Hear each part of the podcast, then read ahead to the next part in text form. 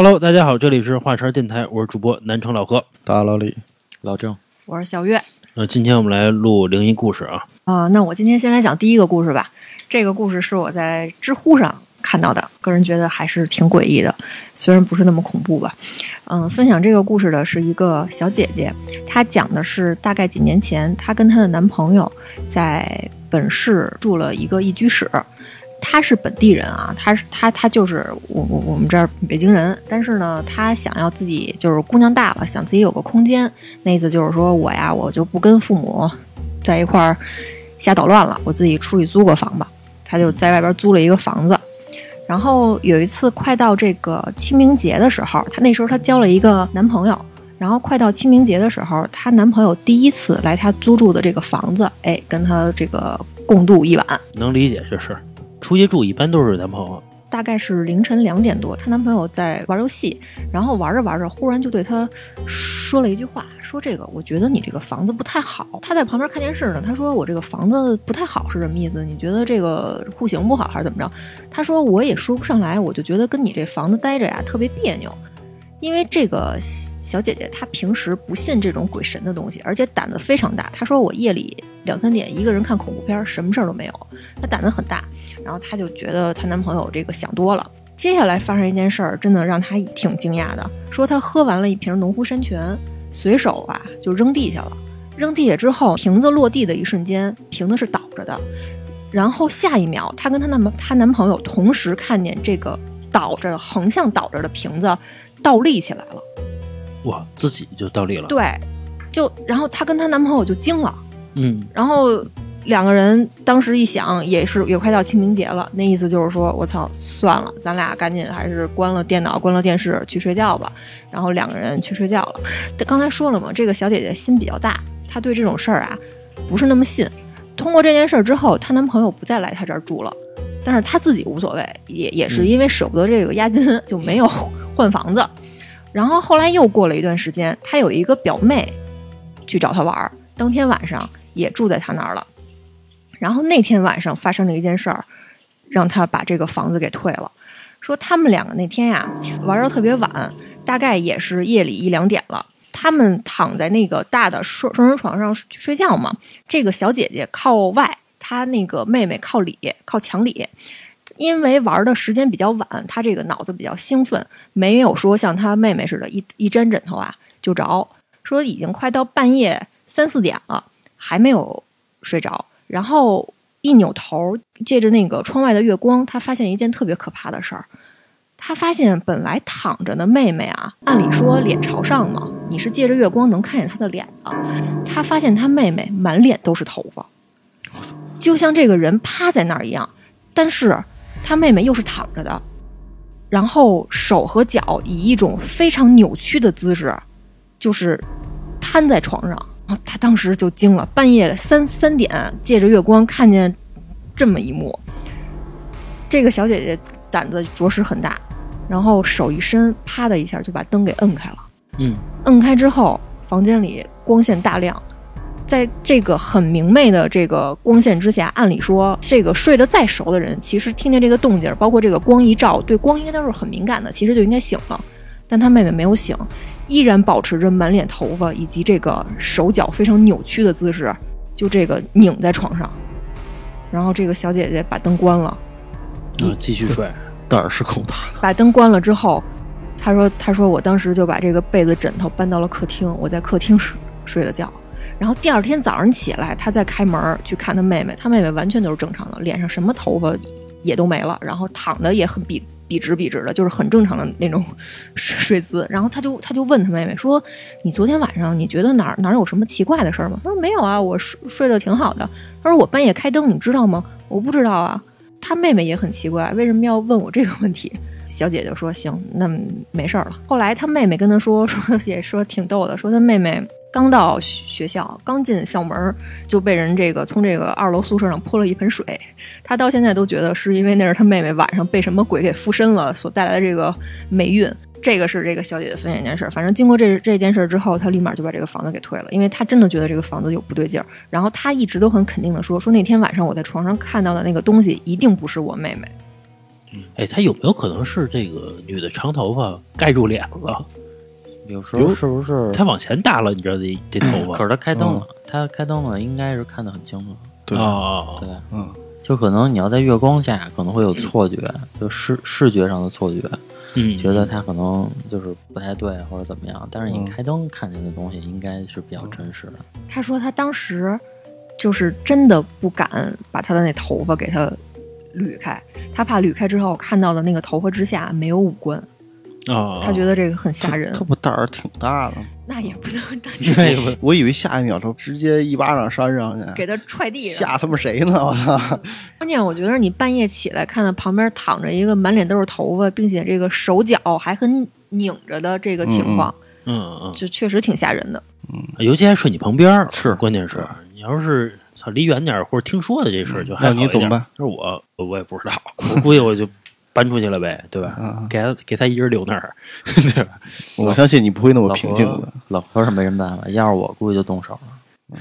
大胆，大胆，大胆。那个那什么白醋加什么加柚子皮。柚子皮直接拍脑门其儿实其实我这个这个纠正一下啊，我们不是说着玩儿的。啊。首首先，这个白醋这个事儿不是说着玩儿的，啊。它其实不是白醋加柚子皮，嗯因为其实我们还是有一些不传之法的。就其实我前面节目没想说出去，其实是白醋加柚子叶，是白醋加柚子树上的叶子。不是你不传之法，为什么这期说了？啊！我就是因为我们就是就是前面也录了嘛，对吧？我们华超半周年了，我觉得应该有一些东西分享给家伙，就就显得别人爱听似就的，该说点实话了，是吧？不是，就是你们觉得说这个好像是听着玩儿怎么样的，在嗯在城市里现在也很难见到这些奇奇怪怪的事儿，但是真的有一些解决不了的事情的话，比如在农村，嗯所谓的他的精神不正常，嗯然后并且大夫也治不好的时候，不妨一试。嗯。我只能这么说，不妨一试。嗯。说的跟真的似的。骗了我们这么久，啊，然后那个刚才他说了一个就是晚上睡觉的故事啊，我再分享一个也是晚上睡觉的故事，是这个咱们的一听友给我分享投的稿，然后那个我说一下这个背景啊，这个听友呢他是南方人，他从小呢住在他姨妈家，然后他有一段时间呢，就是他跟他奶奶呢也都一块住在他姨妈家，他奶奶呢信佛，他从小跟他奶奶一块长大，他也跟着信佛，他姨妈家呢信基督教，也就是两个教是就就反正不搭嘎的、两边嘛。然后他奶奶呢有一阵儿是住在他这个姨妈家里边，然后就跟他姨妈说说那我住在你房子里边，觉得特别不舒服，觉得我身体也不好了，我我住不下去了，我就要走。然后就回自己家住去了。然后由于他呢，他在上学，由于姨妈家跟他学校离得很近，他只能住在他姨妈家。而且他觉得我年轻，我也没什么事儿，对吧？就是你信基督教，那就是我信佛教，咱俩也没关系。他以为他奶奶的意思想度化他那个姨妈的意思，你跟我一块儿信佛吧，别信基督了，以为是这意思呢。然后呢，他就继续在他姨妈家住嘛。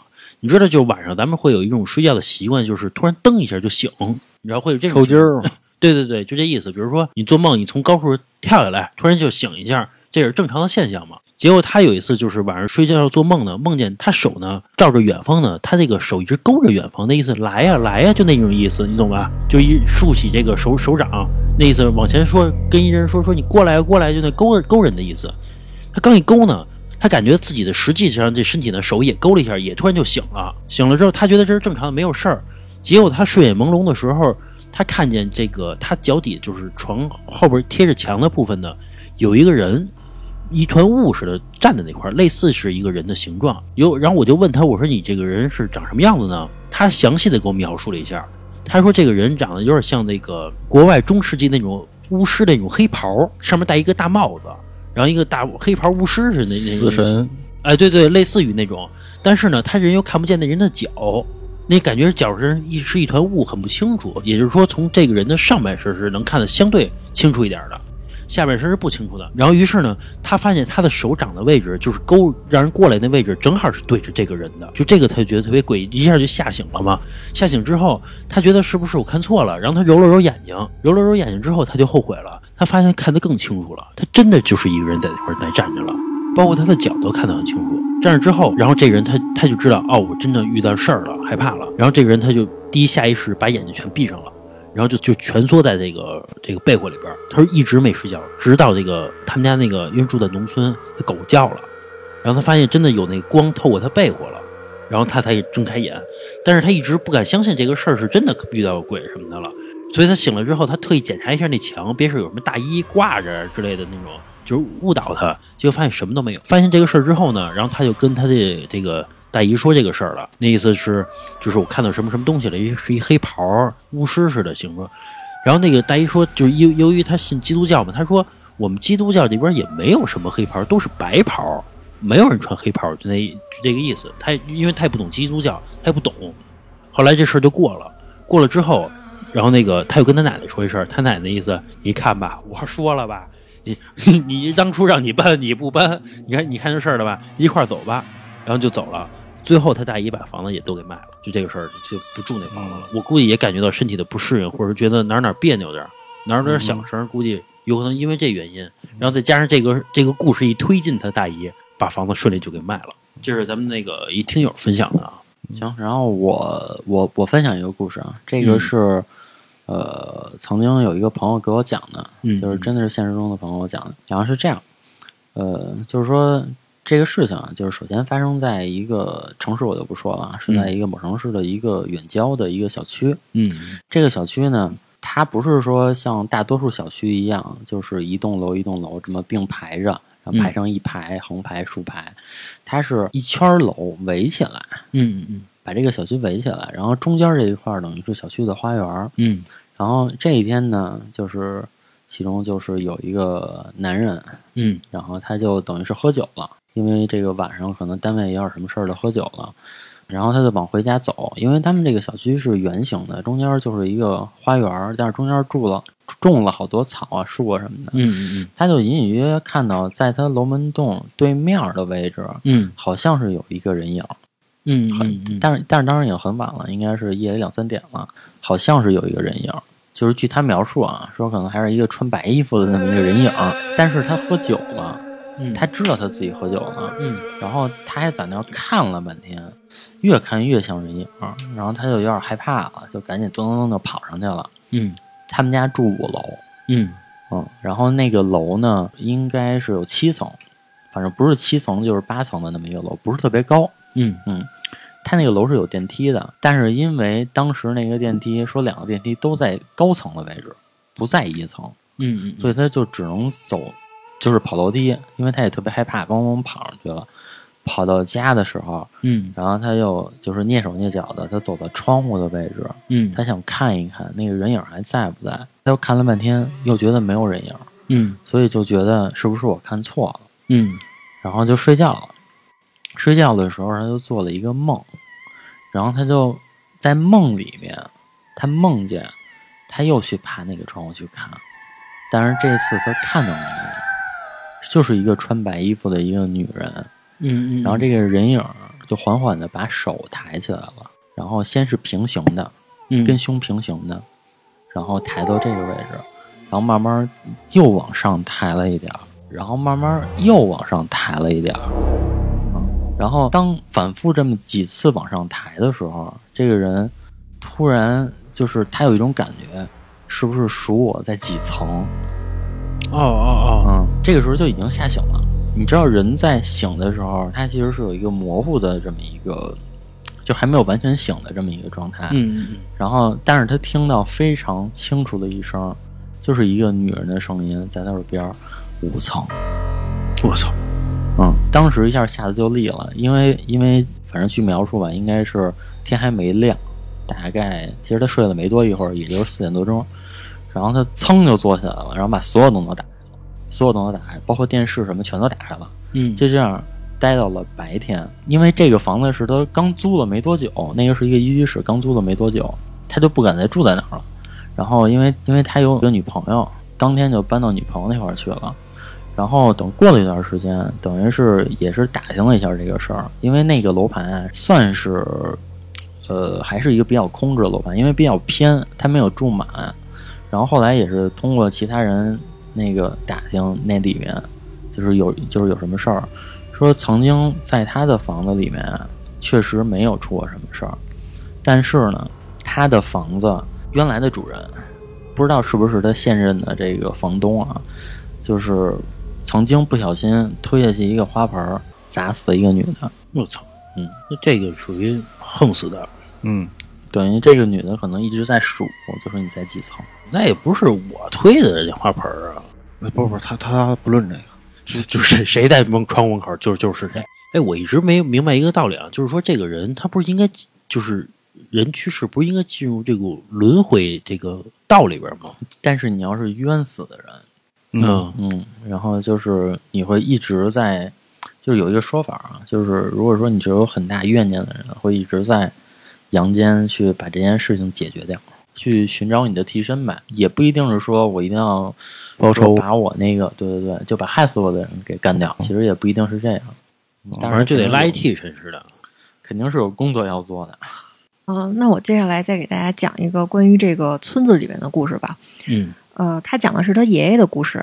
他爷爷那个时候大概是三十多岁，然后有一次因为邻村的这个亲戚结婚，他去过去吃这种流水席，本来挺高兴的，因为那个亲戚已经很久不见了，然后包括都是朋友什么的，喝酒喝得特别晚。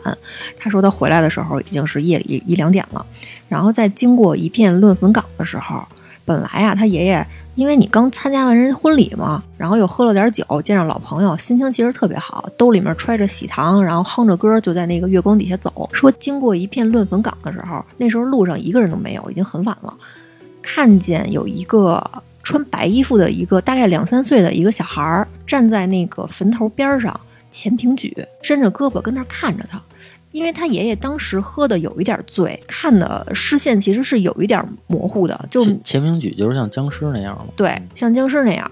然后他当时他爷爷啊做了一件挺有意思的事儿，因为喝喝多了嘛。然后他过去之后，掏出一把喜糖放在那小孩手上了。然后在他刚把那个喜糖放在那个小孩的手上的时候，他脑海里的最后一个念头是：哟，这个小孩手怎么这么凉啊？然后这个念头刚一完，他就觉得自己的眼睛什么都看不见了。然后就当时就吓坏了，嗷的一声，然后抬起头来。本来你这个那个天上有月亮有星星啊，你是可以看见的，但是他那一瞬间什么都看不见了，就害怕呀，然后就就捂着眼睛就就跟那儿跑，一个那儿喊救命。然后因为这个乱坟岗大概差嗯旁边大概一公里左右的地方有一个烧砖的这么一个厂子，然后里面有值班的工人，然后这个工人听见声音就跑过来了，然后就询问他们说：“您这个是怎么回事啊？遇到什么事儿了？”然后那几个人的那个脚步声刚一过来，他的爷爷这个视线就重新可以看到东西了，就好比是刚才有什么东西挡在了他的视线前面，就传说中的鬼遮眼。然后一听见这个有其他的人一来，然后脚步声一起，遮在他眼前的这个手就没有了。那等于说，其实他给那小孩一糖，那小孩其实跟他斗呢，没准儿。鬼遮眼是什么意思？鬼遮眼就是你，其实我觉得有点类似于鬼打墙，就是有有什么神秘的力量挡在你的这个视线前面，让你看不见很多东西。对，哦其实其实这个可以尝试，就是一把坟头土，直接直接摁在眼睛上。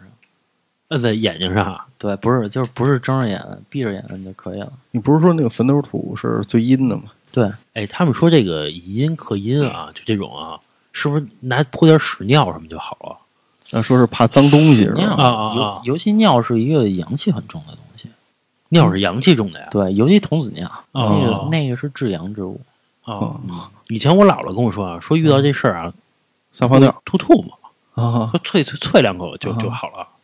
说这个不知道不知道是是不是这个这个，这我姥姥自己编的啊，反正告诉跟我是这么说的。嗯，然后反正让然后我妈也都告诉我说，反正遇到这事儿啊，兜里揣打火机，遇到事儿什么点根烟什么的，你待会儿就冷静一下，说别是那个上来就慌了什么的。我的意思是，看着这个你说是冷静，对吧？你实际上你不是那么想的呀。所以说你学会了抽烟，有你妈一半功劳。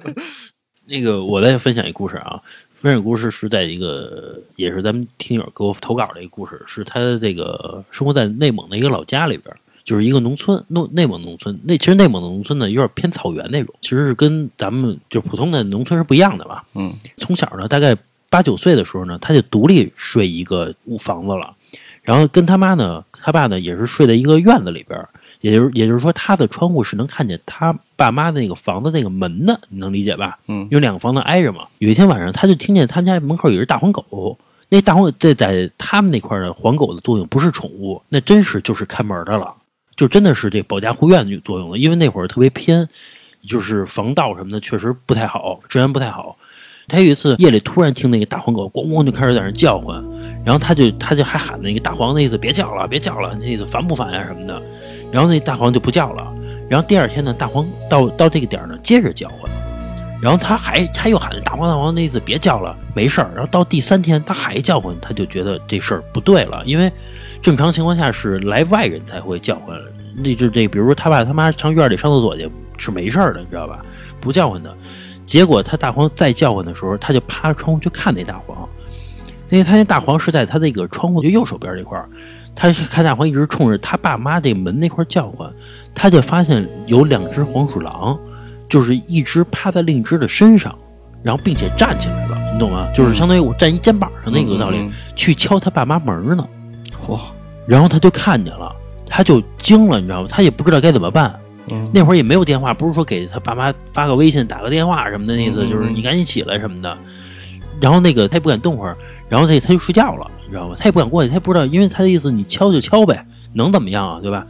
然后他第二天他就问他爸妈，他说那个昨晚上你发生什么了？他就说他说有一人敲门，是一女的声音，但是我没敢开，因为大夜里说那边治安特别不好，就没敢开。说敲了两下门就就完事儿了。也就是说，他爸妈看见的那个黄鼠狼不是这个真正黄鼠狼，嗯是一个女的，一个就是还有女的声音的这个这个，也可能也可能形因为形儿没看到嘛，就听到的是声音是一女人的声音。那他们如果要是开开门会怎么样啊？我觉得我猜啊，也许看到的是一个女的，哦，是不或者是或者说就是什么都看不到。又是那个传统的故事，说你看我像人吗？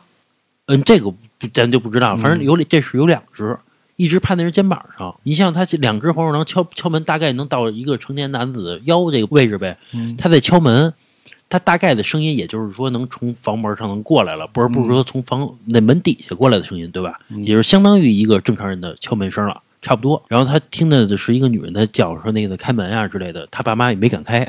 肯定有一定目的性，然后不知道干嘛对，然后这故事还没完呢，然后接下来这个他又找了只大黑来，啊，两只在院子里撒着。这个大黄跟大黑到了第四天的时候，接着叫唤，一直叫着叫唤，但是一直也撒着，他就看不着那两只黄鼠狼了。他就觉得这个事儿就是太他妈吓人了，这东西你招着就这半仙儿半仙儿似的嗯东西了、啊。反正这个没看到是，幸亏他爸妈没打开门儿，要打开门儿之后再附个身什么的，嗯我操，那就不好说了。这时候就凸显那个门神的重要性了。啊对是啊，哎门哎，我问一下，门神是有一秦琼，还是谁啊？钟馗吗？不是，不是不是，那个门神是一个叫秦叔宝，另一个叫尉迟恭，秦叔宝就是秦琼。哎，你知道前两天有一人这个，就是咱们之前的一些灵异节目啊，说有一个人大高人特别白，就是咱之前讲过这个节目，嗯。就听友在底下给咱留言啊，嗯，你说谢那个谢必安是吗？哎，对对对，嗯。他说谢别安，我还问谢别安是谁，嗯。他说那个白无常叫谢必安，哦，哦，然后那个后后来我还查了一下，但是我又没记住，说那个他们上面写着那个拿着那个东西上面上面写着天下太平，还有一个八个字儿，一个人拿那幡儿上面写着天下太平，还有一个叫什么我忘了。嗯嗯。行，那我再给大家分享一个我觉得还比较诡异的一个事儿啊。这个事儿时间也不是特别长，讲的是啊，两个小兄弟这个嗯。半夜喝酒，喝的有点大了，嗯。晃晃悠悠的从这个酒吧出来，然后那个时候大概是经过可能是北京二环的某胡同，然后说经过这个胡同的时候吧，两个人晃晃悠悠的跟那儿走，说那当天呀正好是鬼节，想着说早点儿走，就不喝那么晚了，结果喝着喝着还是喝到了凌晨一两点，有两个人晃晃悠悠的跟那胡同里走，一个人也没有，模模糊糊的看见前面大概一百米的地方啊有一井盖儿。井盖上面啊站着一老太太，穿一大袍子，戴一黑帽子，还拄一黑拐杖。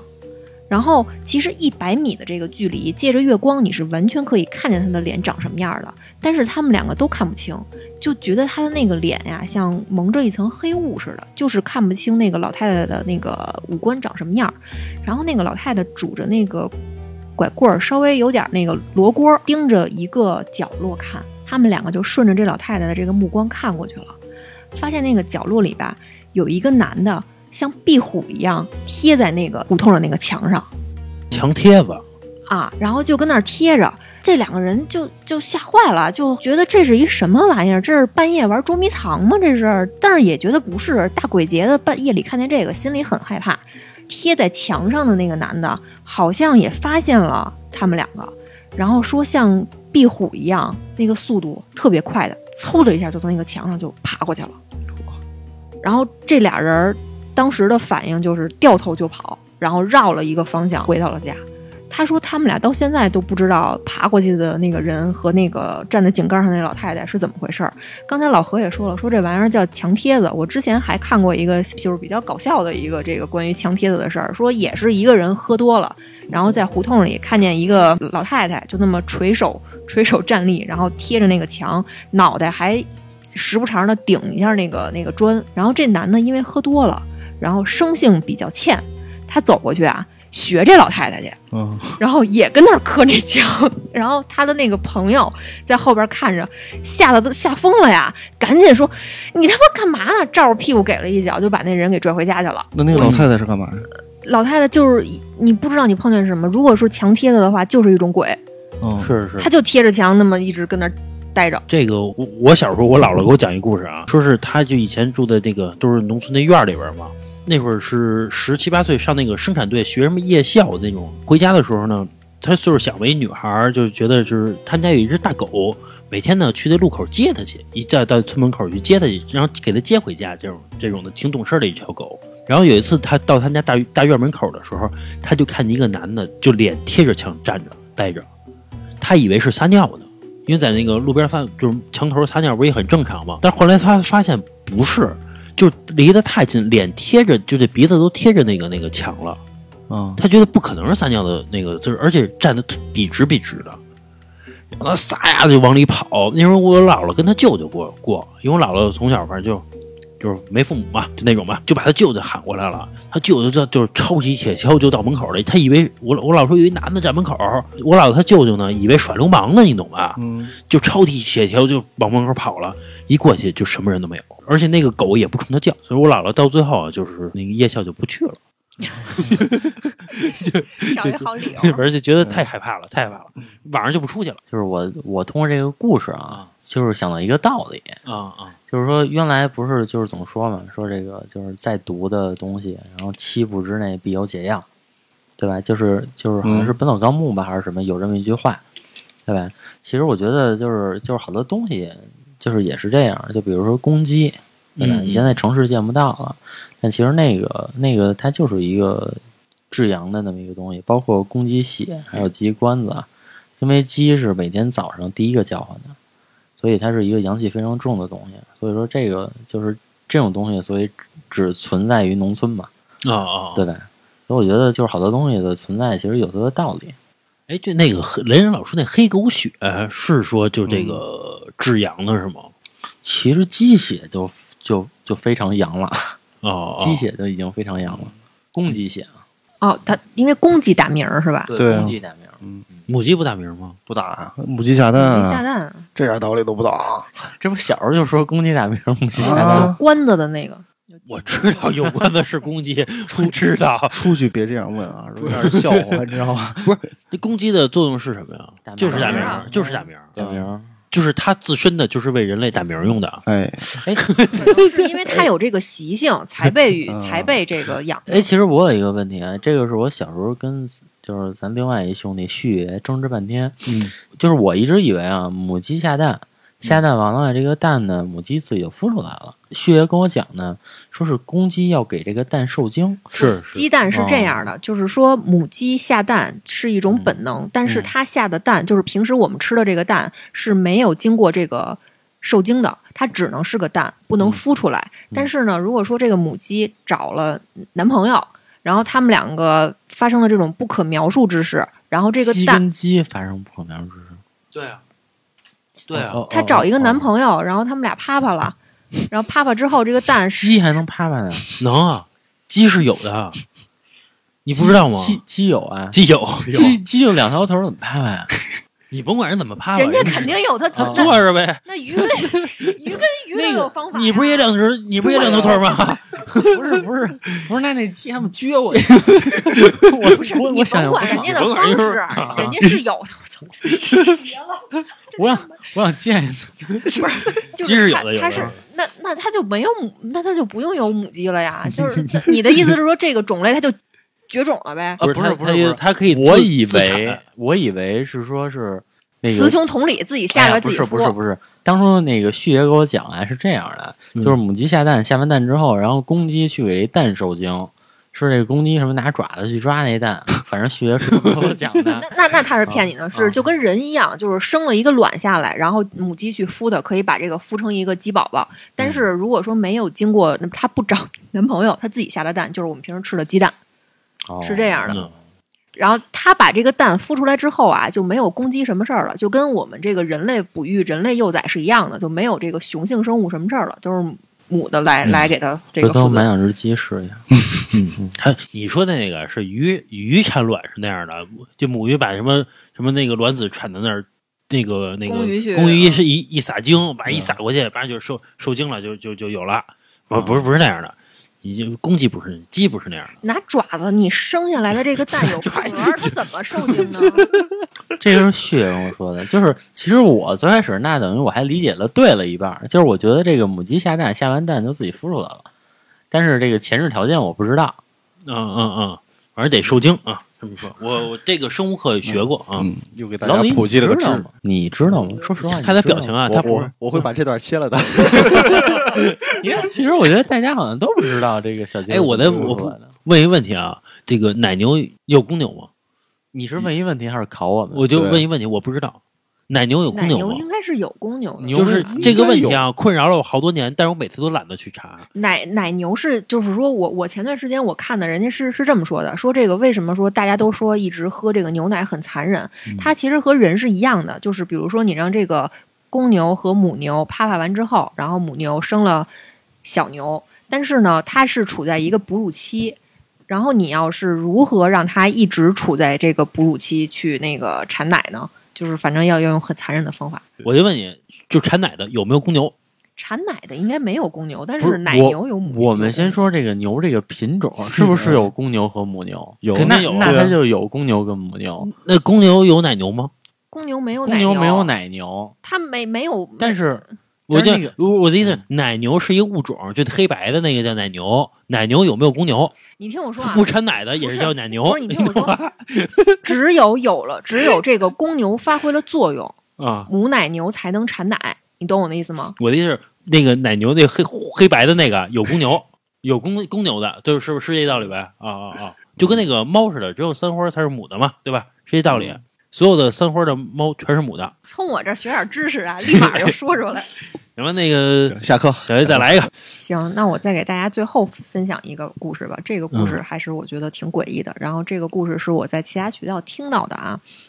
呃，分享这个故事的是一个小姐姐，呃，她是一个音乐老师。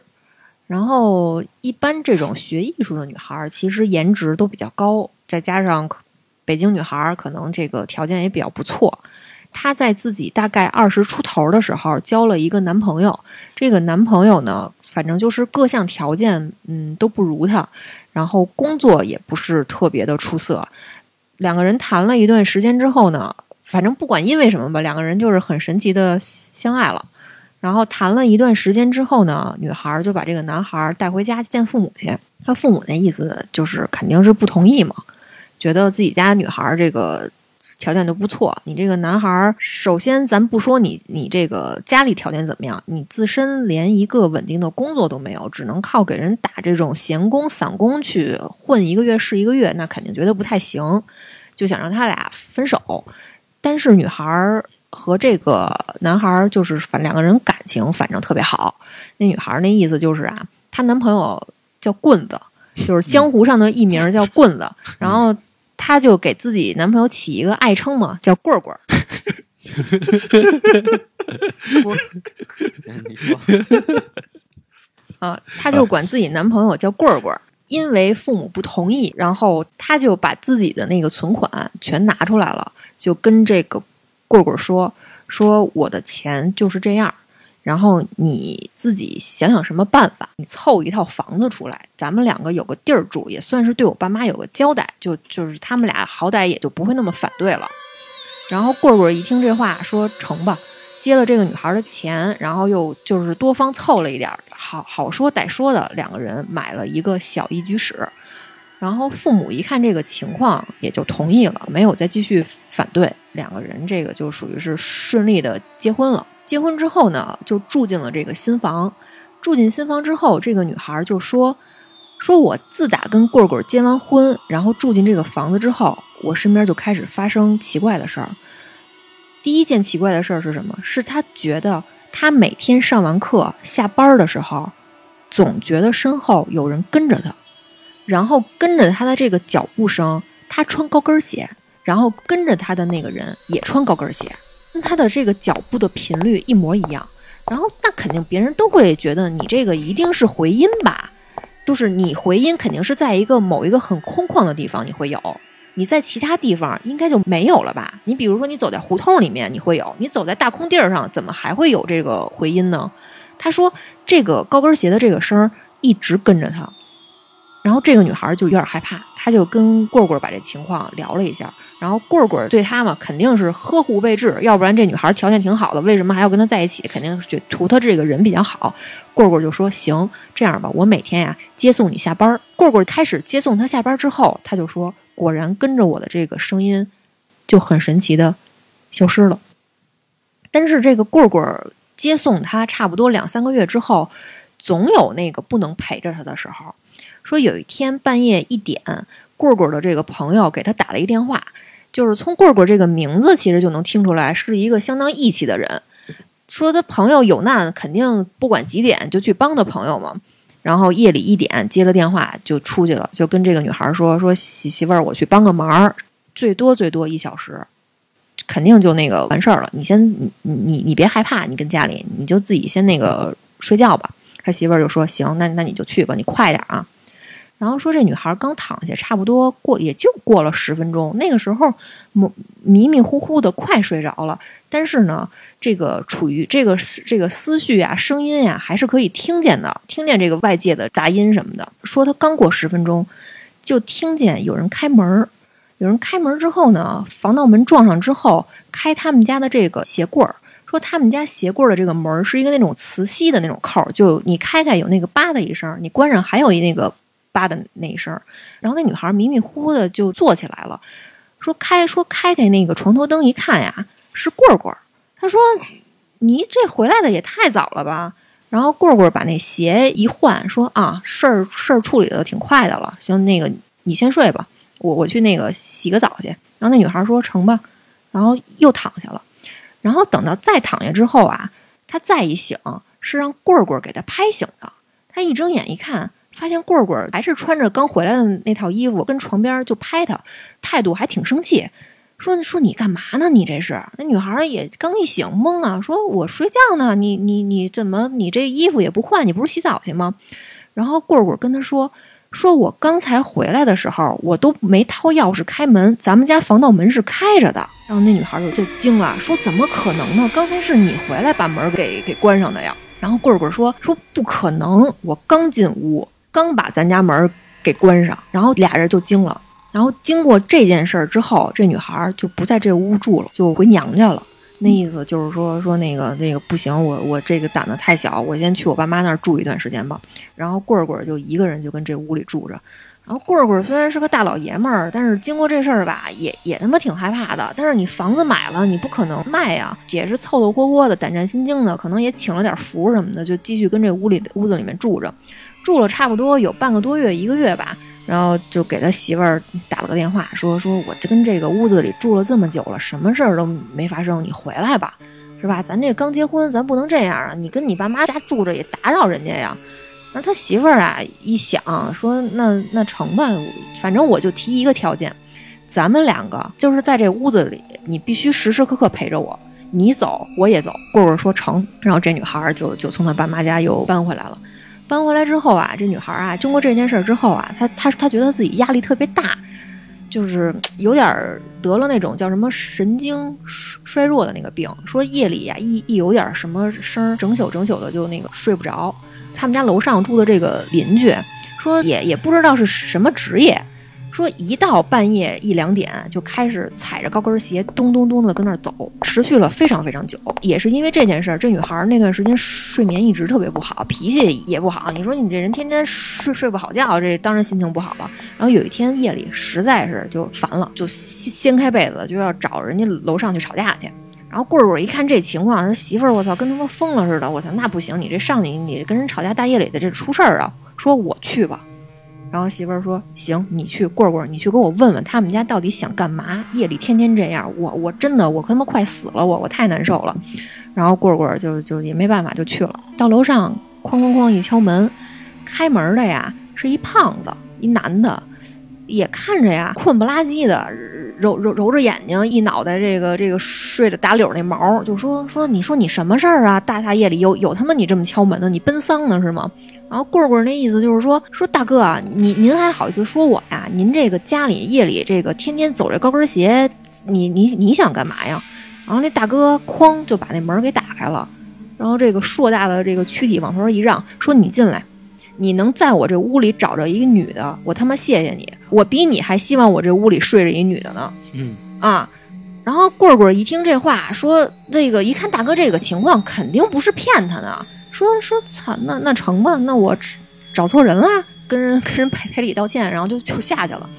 下去之后啊，越想啊这事儿啊越不对，因为什么？因为他们这个楼户型很方正，就是不会存在说你楼上的这个这个住户不是你刚才敲的。那一家，也就是说，他们听到高跟鞋的那一家就是那胖子家的。然后他一回来就把这情况就跟他媳妇儿一说，说我刚才上去找了，说那个一开门是一大哥，说家里压根儿就没女的，咱是不是找错了？不是他们家呀。然后他媳妇儿就躺在那床上啊，也不说话。然后棍棍说说说你怎么了？你这个怎么不说话呀？然后他，然后这女孩就把脑袋扭过来了，就问他一句话。说棍棍，你刚才上去找那大哥的时候，我这碰到一个事儿，我我我我没敢跟你说。然后棍棍就说说你你说吧，你碰到什么事儿啊？因为这个女孩她是睡在这个床里面，等于是靠着墙睡。她说你知道吗？你刚才去找咱楼上那大哥的时候，我就跟这个墙旁边躺着，我就听见那个高跟鞋不是在楼顶上响，是在咱们这个房子里四面八方的响。我躺在这儿的时候，那双高跟鞋从我耳朵边的墙上走过去了。然后棍棍听了这话之后，也沉默了一下，说：“说我其实也没敢告诉你这件事儿，我早就发现了。就是他们两个听到的这个高跟鞋，不是在他楼楼顶上响，是在他们家四面八方的墙上、地上来回来去的走。就是说，如果这个时候要是有人能够像说像所谓的开个天眼，或者说能看到很多奇怪的东西，是不是就是能看到一个一一个女人穿着高跟鞋在他们家倒吊着走在墙上？”我操四面走，横着走，竖着走，嗯而且最而且最可怕的是，有没有可能不止一个高跟鞋，是一堆高跟鞋在走？我操，这个房子不干净。是然后后来反正 反正经过这个事儿吧，当当然后后续可能也有其他的一些事儿啊，两个人就是最终还是因为因为很多原因这个离婚了，这个劳燕分飞了，然后这个房子也就卖了。然后这个女孩说说我到现在其实都不知道，就是我碰到的这些事儿，包括这个房子里的这高跟鞋的声儿，到底是这个房子有问题，还是棍棍身上有问题？哦，也有道理。因为这个女孩在跟棍棍结婚之前，可从来都没有碰到过很诡异的事儿，只有结婚之后才碰到这个事儿。这个不好解释。不好不好解释，不好解释。这老郑，要是你呢，这碰到这事儿呢，直接就摁了呗。那不然呢？啊，你什么也看不见，你怎么办啊？拿着他那镜子什么的，直接就收了。有时候不需要看见。那比如说，你能确定他在这个房里，这这房子都收。我家伙，你你也挺狠，就吹牛逼就行啊。呃，今天我们录音的时候又是大晚上，所以那个下次咱能不能别晚上录这个？马上十二点了啊。那么那个今儿到这儿吧，就说这事儿，就是那那叫什么？嗯，就夜里不聊鬼，夜里不聊什么什么，对吧？啊有这么一个白天不说人，晚上不说。嗯啊啊啊！跟大家说一个事儿啊，由于荔枝平台呢最近有一个年度排行榜的活动呢，希望大家支持啊，所以大家如果有能力的情况下呢，尽可能的买我们一个这个会员啊，就是也不贵，一块钱啊，支持我们一下啊，还可以把这个话茬这个名字呢。给您冠名一下啊，行啊，就是点开我们那个话茬的这个频道，然后右上角呢就会有一个粉色一个钻石啊，点进去之后就可以花一块钱就可以买我们这个专属包，可以让我们的排行榜更加靠前一些啊！感谢大家，行吧，那个今儿到这儿吧啊！如果喜欢我们节目的朋友呢，可以加我们主播老郑的微信，就是二二八幺八幺九七零，我再说一遍啊，二二八幺八幺九七零，您还可以关注我们的微信公众号，就是华晨 FM，就是我们电台的名字。OK，拜拜。